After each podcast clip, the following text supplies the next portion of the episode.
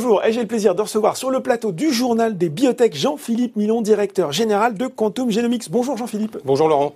Alors, Quantum Genomics, on va le rappeler, biotech introduite euh, en bourse en avril 2014, qui développe de nouvelles thérapies dans le domaine euh, des maladies cardiovasculaires, notamment l'hypertension artérielle, l'insuffisance cardiaque. Votre actif le plus avancé, je pense que c'est connu euh, pour tous les gens qui nous regardent, c'est le Firibasta. Firibasta dans le traitement justement de l'hypertension artérielle résistante. On va en parler, on va parler de l'avancement du produit, mais avant, il y a quand même cette actualité qui est tombée lundi avec un accord avec le groupe euh, chinois Kilu Pharmaceutical, vous me direz comment on le dit bien en chinois, un accord euh, exclusif euh, de licence pour développer et commercialiser Firibastat en Chine, y compris Hong Kong et Macao. Pour les investisseurs qui nous regardent, quels sont les points marquants à retenir de cet accord? Bon, tout d'abord, Laurent, vous l'avez très bien prononcé parce qu'on prononce effectivement Chilu en chinois. Alors, on va dire Kilu puisque nous, nous sommes en France, ce sera plus simple à prononcer. Alors, bah, Kilu, d'abord, c'est un des acteurs majeurs du marché chinois. C'est le huitième laboratoire en Chine avec plus de 23 000 collaborateurs et c'est un laboratoire également qui a déjà signé de nombreux accords de partenariat. Alors, nous avons été en ce qu'on appelle due diligence. Alors, Excusez-moi pour cet anglicisme. Il va falloir un petit peu expliquer. On va expliquer, c'est-à-dire quand on vous demande toutes les données sur votre molécule, le firibastat, et que pendant trois mois, vous travaillez sur la CMC, les études cliniques, euh, la production, enfin bref, sur tous les éléments. C'est le dossier, quoi. Hein, le Exactement, c'est le dossier complet du produit.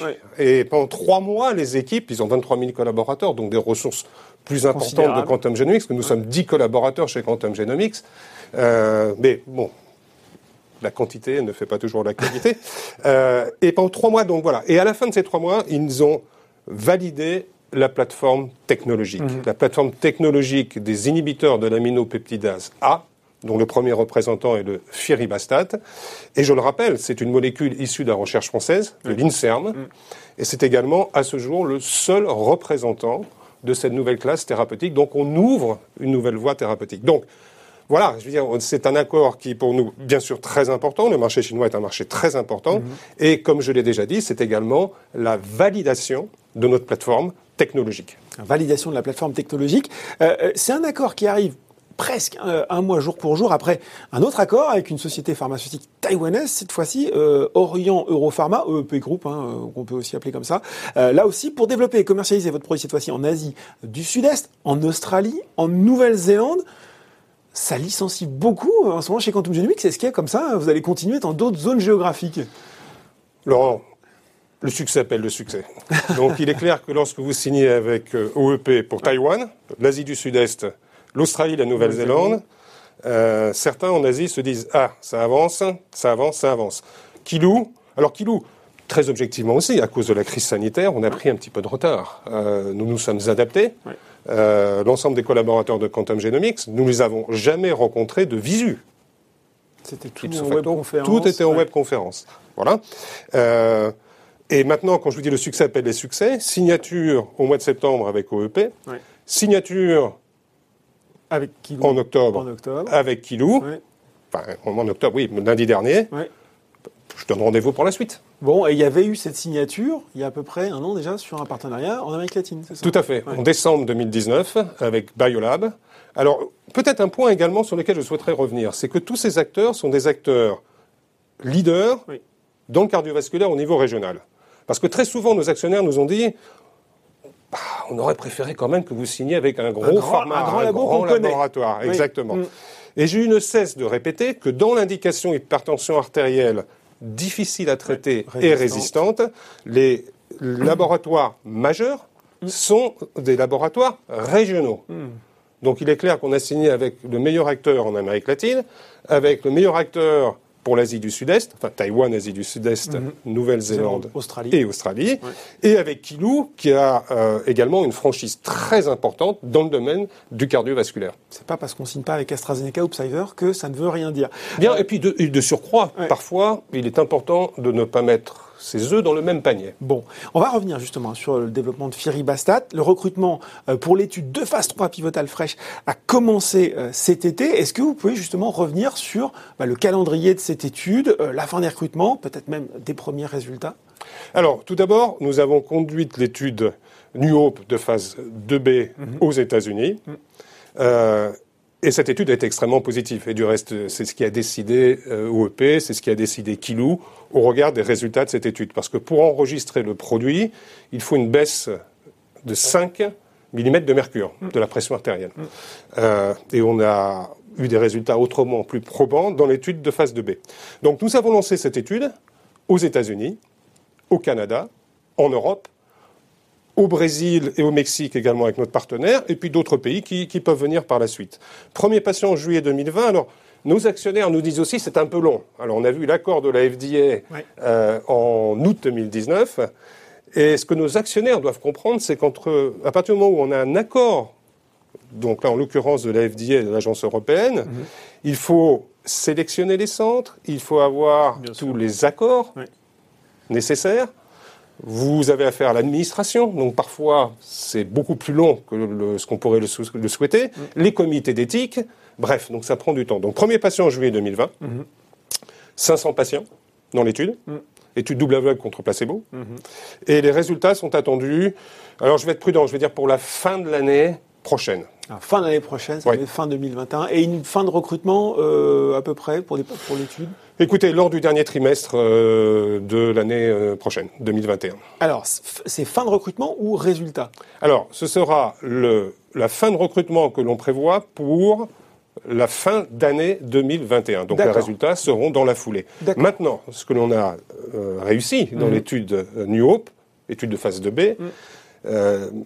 Avoir des résultats beaucoup plus tôt que prévu. Donc, je préfère vous dire aujourd'hui, fin de l'étude, voilà, exactement, fin de l'étude, fin d'année prochaine, et les résultats après, et avoir une bonne surprise. Bon, à côté de ça, il y a l'étude de phase 2B, Corum, euh, qui évolue Firibastat dans l'insuffisance cardiaque, et on avait des résultats qui devaient être connus en fin d'année. En même temps, on se dit que le Covid est passé par là. Vous avez euh, des patients qui euh, sont considérés comme fragiles euh, dans cette crise sanitaire. Qu'est-ce que ça donne au niveau du calendrier de cette étude? Alors, le calendrier de cette étude, on a pris un peu de retard. Voilà. À on cause a pris justement un peu de, la crise sanitaire? À cause de la crise sanitaire, nous l'avons annoncé. Nous avons expliqué que ce sont des patients qui sont traités après infarctus du myocarde. Mm. certains centres hospitaliers ont été fermés. Mm. Certains hôpitaux ont demandé de stopper les études cliniques. Donc, bien évidemment, on a pris un peu de retard. Alors, on n'est pas resté les bras croisés. Euh, nous avons augmenté le nombre de centres, mhm. de pays, de telle façon à pouvoir compenser ce retard. Donc, euh, aujourd'hui, hein, je dois être prudent également parce qu'on assiste à une seconde vague euh, partout dans le monde. Peut-être certains centres de nouveau seront fermés. Je ne sais pas. Je ne sais pas. Pas de résultats avant la fin de cette année. Mais la fin de l'inclusion est prévue pour la fin de cette année, donc les résultats dans la foulée. Dans la foulée une question traditionnelle dans le journal de bibliothèque, on va parler de finance. Alors, il y a ces accords de licence avec des paiements d'étape, des milestones. Euh, il y a l'étude de phase 3 en cours. Là, c'est plutôt euh, côté euh, côté fonds à sortir, financement. il y a eu le point justement sur le contrat de financement mis en place avec Negma Group récemment. Est-ce que vous pouvez nous mettre tout ça en ordre et nous expliquer finalement quel est l'horizon financier de Quantum Genomics aujourd'hui? Alors, oui, c'est le problème des biotech, c'est qu'il faut se financer mm. pour pouvoir payer le, des investissements nécessaires pour mener à bien le développement clinique des produits. Bon. Euh, alors c'est dans un univers français qui est un peu différent de l'univers euh, américain, on en reparlera. Euh, donc, si vous voulez, quand la crise sanitaire est arrivée, mm. nous avons décidé de sécuriser la trésorerie de l'entreprise. Et immédiatement, quelques jours après le confinement, mm. nous avons donc initié ce financement par Negma. Les investisseurs particuliers sont souvent assez critiques. Ah, un peu. Ah mais non, pas un peu. Très critique. Très très critique. Euh, vous pouvez pas imaginer le nombre de mails euh, que l'on a reçus. Euh, je parle pas des insultes, c'est autre chose. Je prends cette responsabilité, je l'assume. Et je l'assume parce qu'au début de la crise sanitaire, personne, personne ne pouvait savoir quel serait le développement de cette crise sanitaire. Comme aujourd'hui, il faut être modeste, si on a un peu plus de visibilité, nous n'avons pas encore une visibilité totale. Donc, en tant que chef d'entreprise, j'assume cette responsabilité d'avoir sécurisé la finance, mhm. la trésorerie de mhm. l'entreprise. Bon. Après, vous l'avez dit, on en a parlé, signature avec OEP, signature avec Kilou, d'autres à venir. Il est clair que ceci ramène de l'argent dans les caisses de Quantum Genomics. Et mhm. dans ce cadre-là, nous avons décidé de stopper le financement avec Negma. D'accord. Donc, c'est logique. Vous avez une crise, vous ne savez pas où vous allez. Vous êtes chef d'entreprise, vous sécurisez la, trésorerie de l'entreprise. Mm. C'est logique. Bon, que les actionnaires n'aiment pas, ils y voient une dilution ou autre. Moi, j'y vois aussi le fait d'assurer la pérennité de l'entreprise. Mhm. D'accord? Il faut mieux être parfois un peu dilué dans une entreprise qui prospère et qui se développe que d'avoir une entreprise qui va couler parce qu'on n'a plus les moyens de se financer. Mhm. Et donc là, ça nous donne de la sérénité jusqu'à combien de temps? Bah écoutez, euh, on a au moins, euh, je veux dire, toute l'année jusqu'à fin 2021. Jusqu'à fin 2021. Et euh, nonobstant le fait que de nouveaux partenariats pourraient rapporter encore plus de l'argent, espèce sonnante et dans la caisse de Quantum Genomics. Bon, on l'a bien entendu. Hein, bien. on vient nous en parler, si ça se concrétise. un point aussi sur la valorisation. Aujourd'hui, Quantum Genomics, c'est peut-être terminé là-dessus. Hein. Le cours de bourse, c'est 70 millions d'euros à peu près. valorisation qui, que vous estimez comment à la, à la, à la hauteur de vos, de vos ambitions? Je vois qu'il y a des, euh, parfois des analystes qui, qui, ont une valorisation beaucoup plus, euh, beaucoup plus importante. Est-ce que ça veut dire aussi que Quantum Genomics pourrait peut-être aller euh, outre-Atlantique trouver des fonds supplémentaires pour, pour financer son développement? Bon, qu'est-ce que je peux vous dire, Laurent? La market cap, la capitalisation boursière de Quantum Genomics, 70 millions d'euros, mm. c'est ridicule. Bah, c'est ridicule. Euh, voilà, nous prendrons des décisions euh, pour euh, changer ceci, pour changer ceci. Euh, quand vous avez un produit qui est en phase 3, que vous avez la validation de plateformes technologiques par des grands acteurs mondiaux, mm. un autre produit en phase 2B, et que vous pesez 70 millions alors qu'aux États-Unis, alors c'est peut-être excessif, mais la dernière étude financière nous valorise à un milliard. Peut-être que la vérité se situe entre les deux. Ah hein Mais quand même, même si la vérité est entre les deux, entre 70 et 500 millions, ça fait un beau potentiel. Voilà.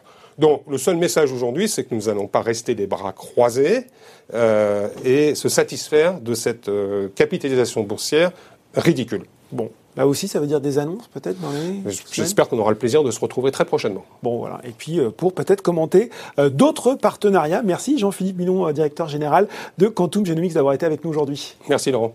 Ce journal des bibliothèques est désormais terminé. On se retrouve très bientôt pour un prochain numéro.